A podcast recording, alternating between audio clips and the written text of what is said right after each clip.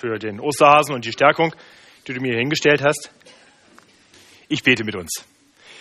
Himmlischer Vater, hab herzlichen Dank, dass Weihnachten so viel mehr ist als Schokoeier,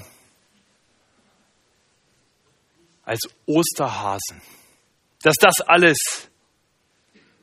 nebensächlich ist und gar nichts mit dir wirklich zu tun hat, sondern dass Ostern ein Fest ist, das wir feiern dürfen, weil du Mensch geworden bist, weil du für uns gestorben bist und weil du siegreich über Tod und Sünde auferstanden bist.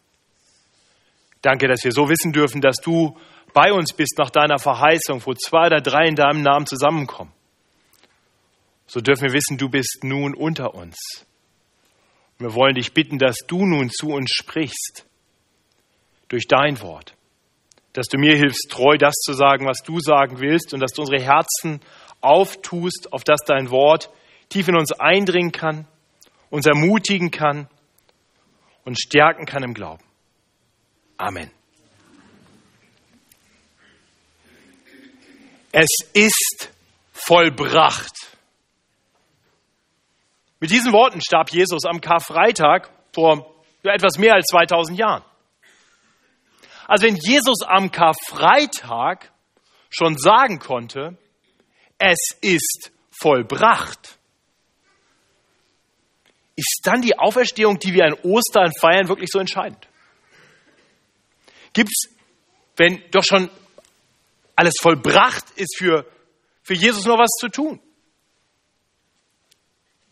Was denken Sie?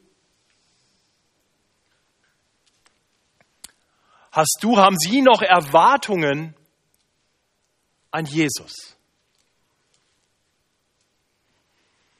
in seinem ersten uns überlieferten Brief an die Gemeinde in Korinth schreibt der Apostel Paulus einer jungen Gemeinde, die an allen möglichen Themen ja so Irrungen und Wirrungen hatte. Und er korrigiert falsches Denken, er ermutigt biblisches Denken. Und dabei greift er unter anderem auch eine Frage auf, die offensichtlich von einer gewissen Bedeutung war für die Gemeinde in Korinth, nämlich genau diese Frage. Spielt die Auferstehung eine Rolle? Gibt es tatsächlich eine Auferstehung von den Toten? Oder sollten wir uns damit zufrieden geben, dass Jesus am Kreuz gestorben ist? Es ist vollbracht. Prima, danke, das war's. Nun, wir haben eben schon in zwei Abschnitten die ersten 19 Verse aus 1. Korinther 15 gehört. In den ersten fünf Versen oder den ersten vier Versen, da betont Paulus, dass die Lehre von der Auferstehung Jesu genauso wie auch sein stellvertretendes Sterben für Sünden von Bedeutung ist, von großer Bedeutung ist und im Einklang steht mit dem Zeugnis der Schrift, das heißt des Alten Testamentes. Ab Vers 5 zitiert er dann Zeuge um Zeuge von Menschen, die den Auferstandenen gesehen haben, die bezeugen können, ja, Jesus lebt. Zuletzt sich selbst als eine unzeitige Geburt, also jemand, der den auferstandenen Jesus erst einige Zeit später gesehen hat, nachdem er eigentlich schon in den Himmel aufgefahren war, ist Jesus nochmal dem Paulus erschienen. Und dann in den Versen 12 bis 19, das war ganz am Anfang des Gottesdienstes, wenn wir so weit zurückdenken können, dort hat Paulus dann so eine ganze Reihe von Wenn-Formulierungen gebraucht. Und in diesen Wenn-Formulierungen gezeigt, was denn die Konsequenz wäre, wenn Jesus nicht auferstanden wäre. Er zeigt also in gewisser Weise auf negative Art und Weise, was alles nicht der Fall wäre oder noch der Fall wäre, wenn Christus nicht auferstanden wäre. Und dann ab Vers 20. Und damit kommen wir zu unserem heutigen Predigttext. Ab Vers 20, da zeigt uns Paulus jetzt ganz positiv die Bedeutung der Auferstehung für uns Christen. Denn der Text beginnt mit einer großartigen Aussage. Nun aber. Klingt immer gut. Wenn in der Bibel nun aber kommt, wissen wir, jetzt kommt was Gutes. Nun aber ist Christus auferstanden von den Toten. Das feiern wir heute. Auferstanden von den Toten. Und dann zeigt er uns im Fortgang bis hin zu Vers 28, dass dieses Auferstehen Jesu, dass dieser auferstandene Jesus sehr wohl noch etwas tut. Ja, in gewisser Weise konnte er sagen, dass im Hinblick auf seine, sein erstes Kommen alles vollbracht war, als er am Kreuz gestorben ist. Aber das heißt nicht, dass für Jesus nichts mehr zu tun wäre. Nein, der Auferstandene hat noch ein großes Werk zu tun. Er ist aktiv.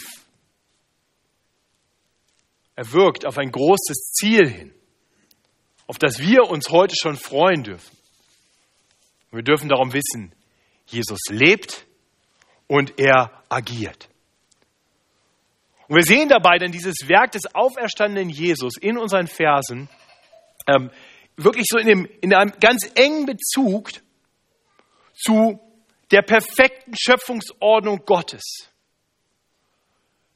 Wir sehen auf, zurück auf Adam, den ersten Menschen und wie es hätte sein sollen, aber dann nicht war. Und, und dann sehen wir Christus als, wenn wir so wollen, den zweiten Adam, der nun das wieder in Ordnung bringt, das wiederherstellt, was Adam durch den Sündenfall verloren hatte. Und so sehen wir im Prinzip zwei große Punkte im Werk des auferstandenen Herrn Jesus. Er bringt ewiges Leben für die Menschen. Das heißt, er wirkt die Auferstehung aller Gläubigen.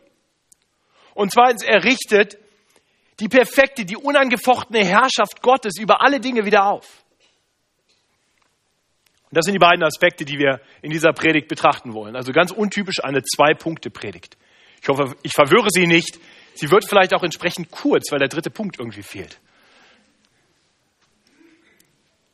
Wir sehen zuerst, Jesus wirkt die Auferstehung der Toten.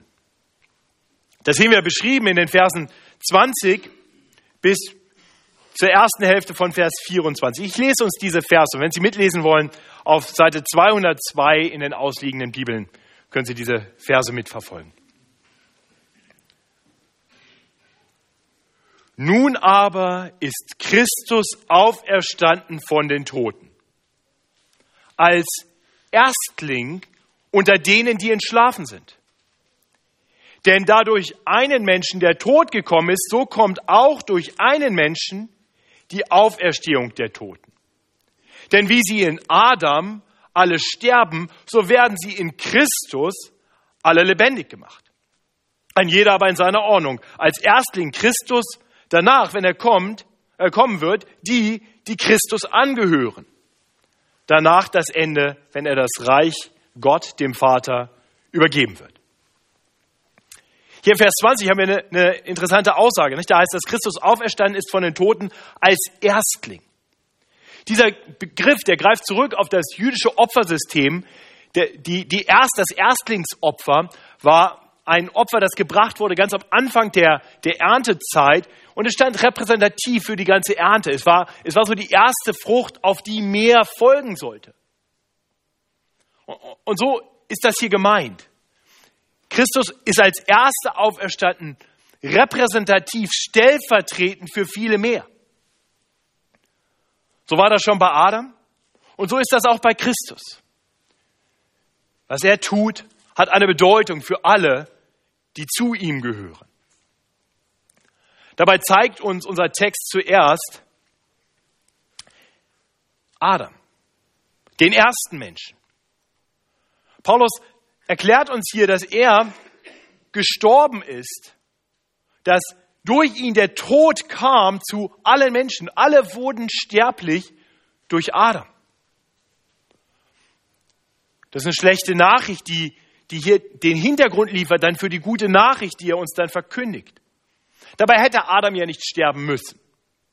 Also Adam war von Gott geschaffen worden als ein Mensch, der leben sollte für alle Zeit, der herrschen sollte als Abbild Gottes über Gottes gute Schöpfung. Gottes Repräsentant auf Erden, wenn wir so wollen. Doch Adam ließ sich verführen. Wir kennen diese Geschichte. Er rebellierte gegen Gott. Er wollte sein wie Gott. Er wollte nicht für Gott herrschen, nicht Gott abbilden. Er wollte für sich selber sein, selber herrschen.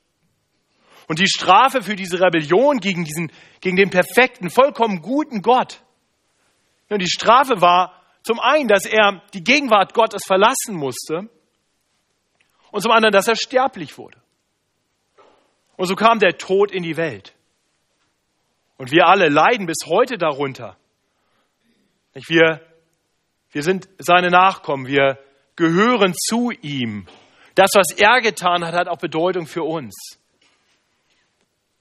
Und wir beweisen durch unser Leben tagtäglich, dass wir tatsächlich seine Nachkommen sind. Wir handeln so, wie er gehandelt hat. Auch wir tun nicht immer den Willen unseres himmlischen Vaters. Auch wir rebellieren immer wieder gegen Gott. Ich denke, wenn wir ehrlich unser Leben anschauen, dann muss jeder von uns zugeben, dass äh, wir nicht weit zurückschauen müssen, um einen Punkt zu sehen in unserem Leben, an dem wir gegen Gott rebelliert haben, wo wir nicht getan haben, was Gott eigentlich will, sondern getan haben, was uns in dem Moment vielleicht gut und richtig erschien, was entgegen dem war, was Gott möchte, was ihm gefällt. Und so erleben wir alle das, was Adam erleben musste. Wir leben eben nicht mehr im Paradies, in einer heilen Welt. Wir erleben nicht mehr den Segen Gottes. Wir leben nicht mehr unter der guten Herrschaft Gottes, die wir genießen und an der wir teilhaben. Wir leben in einer gefallenen Welt.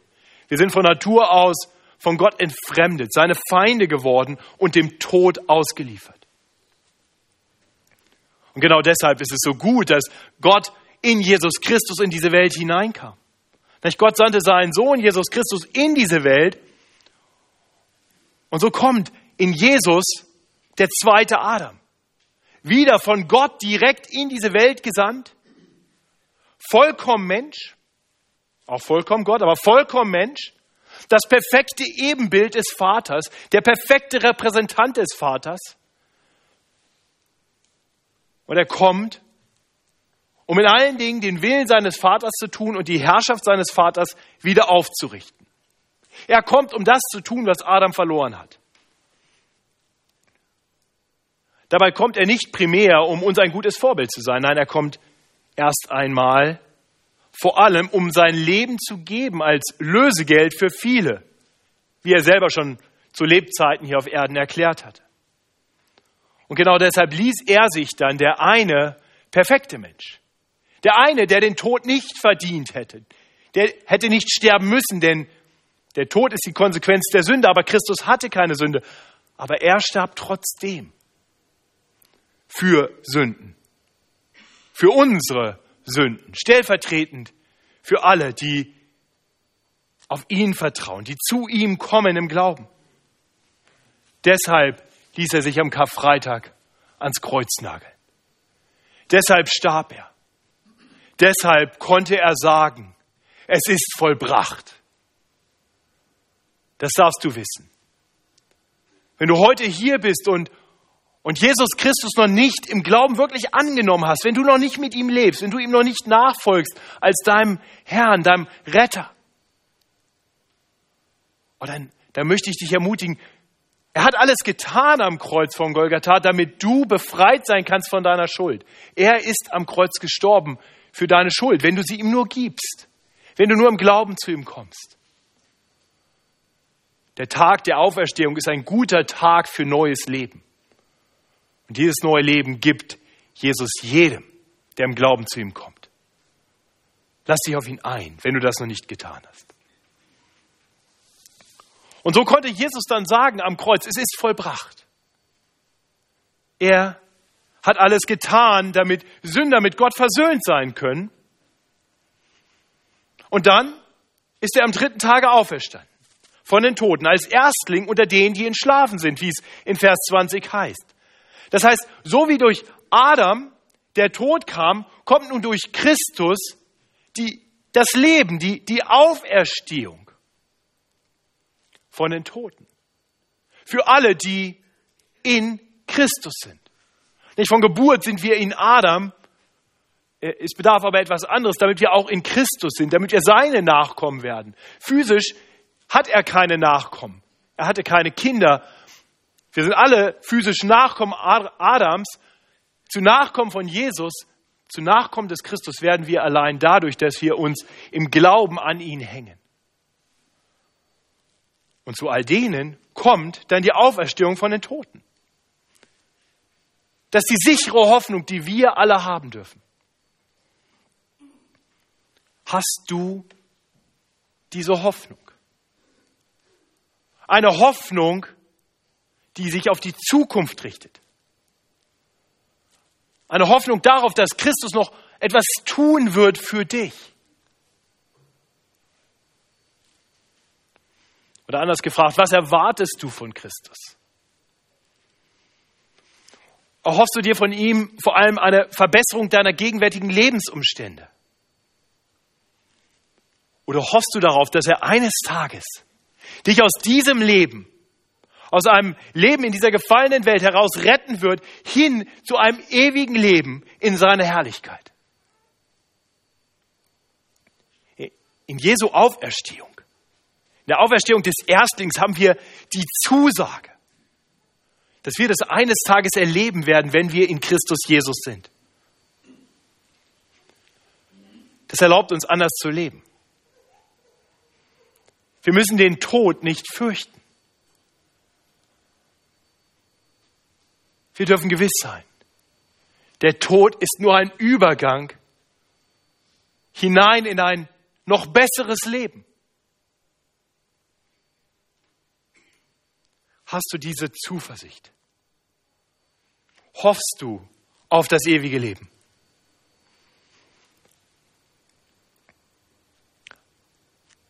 Alle, die Menschen verloren haben, Familienmitglieder, Freunde, die wir um sie trauern, wir, wir dürfen wissen, dass, dass in gewisser Weise unsere unsere Lieben, die im Glauben gegangen sind, schon beim Vater sind. Dass sie ewig leben. Sie sind nicht im Wartestand. Nein, Jesus hat dem Dieb am Kreuz am Karfreitag gesagt, wahrlich, ich sage dir, heute wirst du mit mir im Paradies sein. Und doch, und doch steht noch etwas bevor. Wir lesen zum Beispiel in Offenbarung 6, in einigen anderen Stellen der Bibel auch, dass, dass die Auferstehung der Toten, die physische Auferstehung der Toten noch bevorsteht. In Offenbarung 6 lesen wir von den Seelen der Märtyrer, die zwar einerseits schon in der Gegenwart Gottes sind und andererseits doch sehnsüchtig auf die körperliche Auferstehung warten. Das steht noch bevor. Wann? Wann wird es soweit sein? Und darauf geht Paulus ab Vers 23 ein. Ein jeder aber in seiner Ordnung. Als Erstling Christus, danach, wenn er kommen wird, die, die Christus angehören. Danach das Ende, wenn er das Reich Gott, dem Vater, übergeben wird. Ja? Also Paulus sagt hier immer schön der Reihe nach. Alles in, in einer guten, festgelegten Ordnung. Zuerst musste Christus auferstehen. Er ist der Erstling von den Toten.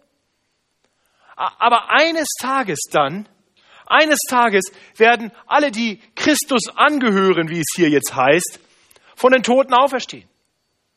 Wann wird das geschehen? Nun, steht hier, wenn er kommen wird. Das heißt, Jesus ist auferstanden von den Toten am dritten Tage. Ostern feiern wir die Auferstehung. 40 Tage später ist er aufgefahren in den Himmel. Dort sitzt er zu Rechten Gottes und von dort wird er eines Tages wiederkommen. Und dann, dann ist es soweit. Dann werden alle, die ihm angehören, in einem verherrlichten, in einem ewigen, unsterblichen, unverweslichen Körper auferstehen. Darauf dürfen wir vertrauen. Unsere, unsere irdischen Leiber, die, die, die werden nicht immer lebensfähig sein. Vielleicht hast du selber schon mal jemanden begleitet dabei, wie, wie er dem Tod entgegengegangen ist und wie, wie man merkt, der Körper verfällt, er ist verweslich, er ist, die Kräfte lassen nach und irgendwann, irgendwann ist das Leben vorbei.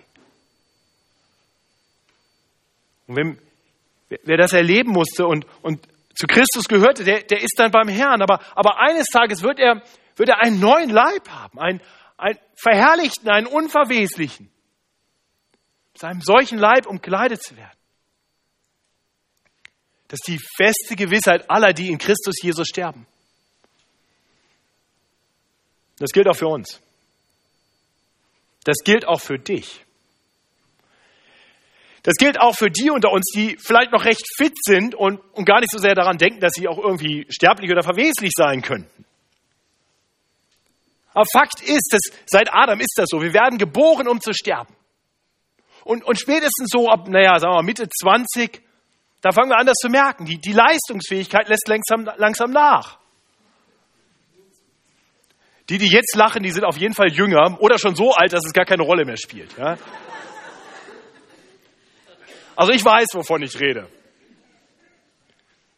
Meine Frau weiß das auch, die sieht mich jeden Morgen, wenn ich aufstehe und oh, das Kreuz tut wieder weh. Wenn ich vom Joggen nach Hause komme und nicht mehr so frisch und fröhlich aussehe wie früher noch.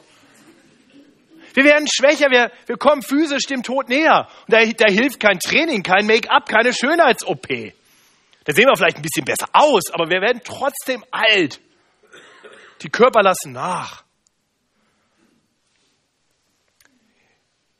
Ich habe vor vielen Jahren mal als ganz junger Christ einen Artikel geschrieben in einem Fußballmagazin. Da ging es darum, warum aus meiner Sicht als jemand, der Fußball liebt und selber im Amateurfußball ziemlich aktiv war, warum Amateurfußball nicht sonntags früh stattfinden sollte. Einen Artikel geschrieben und habe dort erklärt, dass Sonntag früh die Kirche die älteren Rechte hat. Ja? Fußball gibt es in Deutschland erst seit 1870 oder so, weiß nicht genau. Äh, in Braunschweig eingeführt übrigens, am Martino Katharineum. Äh, es gibt ja mindestens einen im Raum, der hat dort sein Abitur gemacht. Ähm, also ganz wichtig und doch letztendlich völlig nebensächlich, weil das ist gerade mal 100, Paar, 20, 30 Jahre her oder so. Ja? Aber aber der Ostersonntagmorgen, den, den feiern Menschen schon seit über 2000 Jahren. Also ich glaube, die Kirche hat die älteren Rechte am Sonntagmorgen und den sicheren Sieg. Also eine Mannschaft verliert immer Sonntag früh. Sei denn, sie spielen unentschieden, dann gewinnt gar keiner. Aber Sonntag früh, wenn wir in den Gottesdienst kommen, wenn wir uns besinnen an die, auf die, an die Auferstehung von Jesus, dann wissen wir, der Sieger lebt. Und mit ihm haben wir den Sieg, das ist gewiss. Eine Sache habe ich in dem Artikel damals nicht bedacht, die ging mir bei der Vorbereitung für diese Predigt durch den Kopf. Es ist auch viel gesünder, sonntags in den Gottesdienst zu gehen. Also körperliche Ertüchtigung liebe ich, ja, mache ich gerne, aber letztendlich ist das eine Investition, die sich nicht wirklich lohnt. Ja? Also das hilft für eine Zeit, aber irgendwann, sagen wir mal ehrlich, liege ich im Sarg. Ob ich da vorher noch gut gejoggt bin oder Fußball gespielt habe, das hilft dann nicht mehr. Aber wenn ich zu Christus komme, da, dann weiß ich, dass ich auferstehen werde in einem Leib ohne Probleme, ohne Runzeln, ohne Rückenschmerzen, ohne irgendwelche Leiden.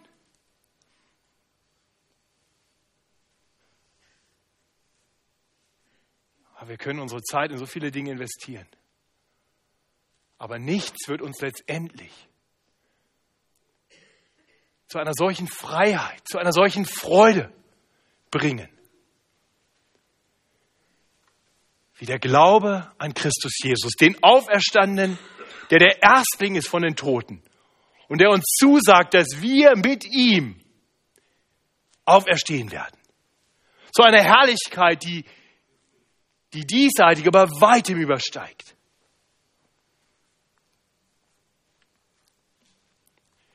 Ich hoffe, darauf vertraust du. Und wenn er das getan hat, wenn Jesus wiederkommt, um uns zu sich zu nehmen, wenn wir mit ihm auferstanden sind, dann heißt es hier, dann kommt das Ende. Dann hat Jesus das Werk, das er als Auferstandener zu vollbringen hatte, vollbracht. Dann wird er ein für alle Mal sagen können, es ist vollbracht und das Reich seinem Vater übergeben, wie es hier heißt. Und das bringt uns zum zweiten Punkt.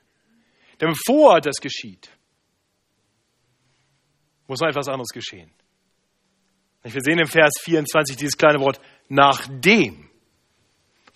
Also er kommt wieder, die Toten werden auferstehen zu, zu einem ewigen Leben. Er wird das Reich dem Vater gegeben, nachdem, das heißt davor, nachdem er alle Herrschaft und alle Macht und Gewalt vernichtet hat. So heißt es am Ende von Vers 24. Vers 25. Denn er muss herrschen, bis Gott ihm alle Feinde unter seine Füße legt. Der letzte Feind, der vernichtet wird, ist der Tod. Denn alles hat er unter seine Füße getan. Wenn es aber heißt, alles sei ihm unterworfen, so ist offenbar, dass der ausgenommen ist, der ihm alles unterworfen hat. Wenn, man, wenn aber alles ihm untertan sein wird, dann wird auch der Sohn selbst untertan sein dem, der ihm alles unterworfen hat, damit Gott sei alles in all. Ja, das heißt, bevor Jesus bei seiner Rückkehr die Auferstehung der Toten bewirken wird und so den Tod überwinden wird, der durch Adam in diese Welt kam, bevor also das geschehen wird, wird er den durch den Sündenfall, durch den Sündenfall in diese Welt gekommene Rebellion beenden. Er wird alle gottfeindliche Herrschaft und Macht und Gewalt vernichten. Und somit als, als Gottes perfekter Repräsentant seine vollkommene Herrschaft wieder aufrichten. Die Herrschaft, die Adam hätte ausüben sollen. Und wann wird das geschehen? Es wird geschehen, sobald Jesus die Herrschaft empfängt. Wann empfängt er die Herrschaft? Weiß keiner. Doch, wissen wir wohl. Der Prophet Daniel weiß es nämlich und er hat es uns gesagt. Er hat es schon empfangen, als er nämlich an Christi Himmelfahrt aufgefahren ist in den Himmel. Und dort kriegen wir von Daniel, wir kriegen also in Lukas 24 den Blick von unten, wie Jesus auffällt in den Himmel. Daniel gibt uns den Blick von oben sozusagen. Ja? Daniel kriegt nämlich eine, eine prophetische Sicht auf diese Dinge. Daniel 7, Vers 13. Ich sah in diesem Gesicht in der Nacht und siehe, es kam einer mit den Wolken des Himmels wie eines Menschensohn und gelangte zu dem, der uralt war, Gott der Vater, und wurde von ihm, wurde vor ihn gebracht. Der gab ihm Macht, Ehre und Reich, dass ihm alle Völker und Leute aus vielen verschiedenen Sprachen dienen sollten. Seine Macht ist ewig und vergeht nicht, und sein Reich hat kein Ende. Wohlgemerkt, Jesus hat bereits Macht, Ehre und Reich empfangen. Und er richtet nun gegenwärtig seine Herrschaft auf, wenn er tut das, erstens, indem er Menschen in sein Reich hinein rettet. Jesus ist aktiv. Letzten Samstag vor acht Tagen war hier ein Jugendgottesdienst. Ich habe mir sagen lassen, dass nach diesem Jugendgottesdienst ein junger Mann äh, mitgeteilt hat, dass er so angesprochen war durch die Predigt und durch diesen Gottesdienst, dass er jetzt mit Jesus leben will. Jesus richtet seine Herrschaft auf. Letzten Sonntag früh nach dem Gottesdienst kam Svetlana mit Maria zu mir unten im Foyer und sagt, Maria hat das Evangelium gehört und sie möchte beten und Jesus als ihren Herrn annehmen. Und Svetlana und ich haben mit ihr gebetet. Jesus richtet seine Herrschaft auf. Am Mittwoch kam Gunnar auf mich zu, ich habe dich gefragt, ob ich dich erwähnen darf, kam Gunnar auf mich zu und sagt, ich habe ihn erst nicht erkannt. Er sagt, ja, ich sehe jetzt anders aus, weil ich habe einen Neuanfang gemacht. Ich lebe jetzt mit Jesus wieder. Jesus richtet seine Herrschaft auf. Halleluja, preis den Herrn dafür. Und wenn du heute hier sitzt, was meinst du, warum du hier sitzt? Weil Jesus dich aus der Umklammerung Satans befreit hat und dich in sein Reich gestellt hat. Jesus ist aktiv, der richtet seine Herrschaft auf. Das tut Jesus. Die, die Herrschaft und Macht und Gewalt Satans, die bröckelt. Das Werk von Jesus schreitet voran. Bekehrung um Bekehrung richtet er sein Reich auf, indem er sich sein Volk sammelt. Und er vernichtet dabei alle Herrschaft und Macht und Gewalt. Das hat schon der König David prophetisch vorhergesagt. Nicht? Das ist das, was Paulus jetzt zitiert in den Versen 25 bis 27. Denn dort heißt es über Jesus, denn er muss herrschen, bis Gott ihm alle Feinde unter seine Füße legt. Der letzte Feind, der vernichtet wird, ist der Tod. Denn alles hat er unter seine Füße getan. Ihr lieben Jesus, Christus ist der Herr über alle Dinge. Nichts und niemand kann ihm widerstehen.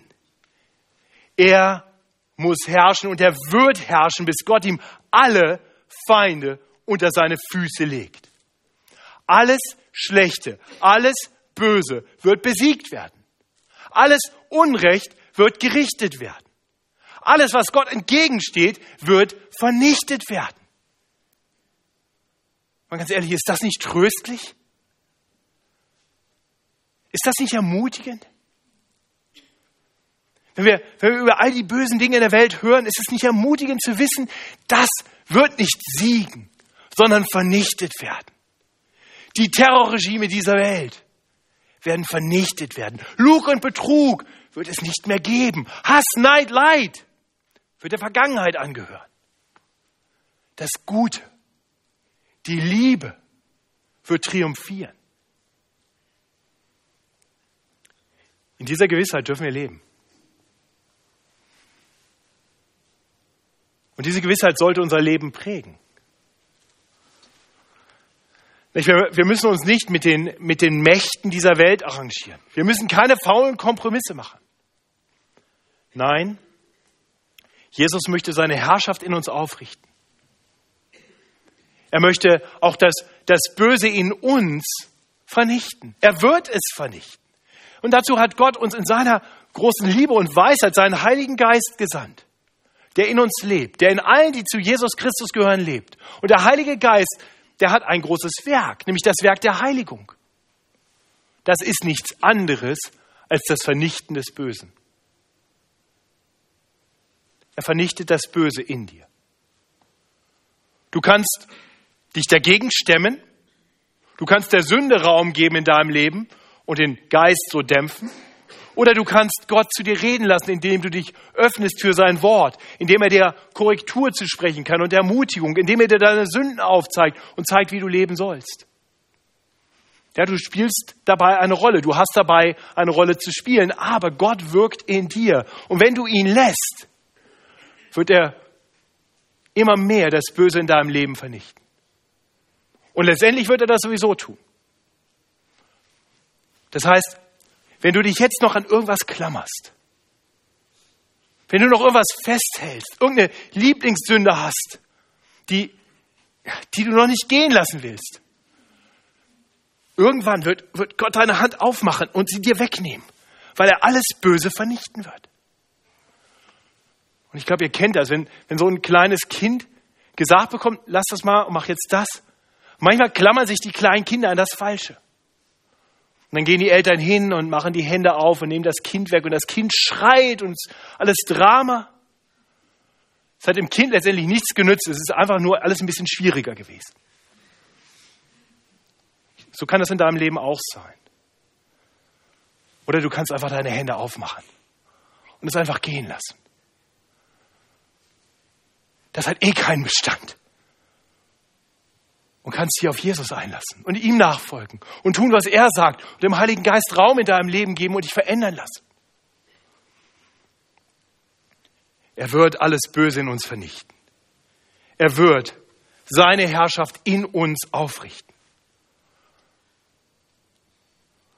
Und dann dritten sehen wir, oder vierten sehen wir, dass er nicht nur die Herrschaft in uns aufrichtet, sondern auch durch uns aufrichtet. Nicht? Wie baut Jesus sein Reich? Indem er Menschen hineinruft. Wie ruft er Menschen in sein Reich hinein? Durch uns. Wir sind seine Botschafter. Wir sind gesandt an Christi Stadt, damit wir den Menschen zurufen, lass dich versöhnen mit Gott. Und so dürfen wir mithelfen, dass dieses Reich gebaut wird. Mensch um Mensch unter den Herrschaftsbereich Gottes kommt. Bis die Vollzahl derer, die gerettet werden, gerettet sind, ins Reich hineingekommen sind. Und dann kommt das Ende. Dann hat Jesus wieder hergestellt, was Adam verloren hatte. Gottes Volk, gesammelt, wird leben unter Gottes guter Herrschaft.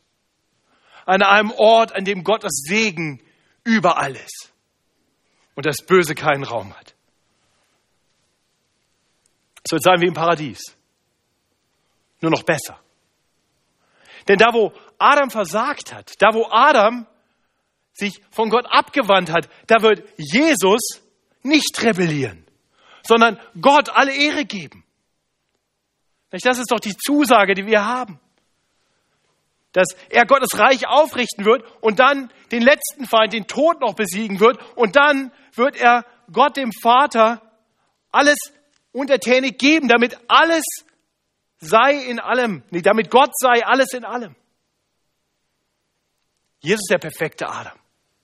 Nicht die Rebellion gegen den Vater, sondern den, das Werk des Vaters tun, es ihm übergeben und sich unter ihn stellen. Als unser Herr und wir mit ihm. Denn dann werden wir von den Toten auferstanden in der Gegenwart des Herrn mit ihm leben und die gute Herrschaft des Vaters genießen ein Leben lang. Ein ewiges Leben lang. Spielt es eine Rolle, dass Jesus auferstanden ist? Und was für eine. Wollen wir Gott dafür loben und preisen, dass der Herr lebt und regiert, sein Reich aufrichtet und eines Tages uns zu neuem Leben? Lasst uns das tun, ich bete.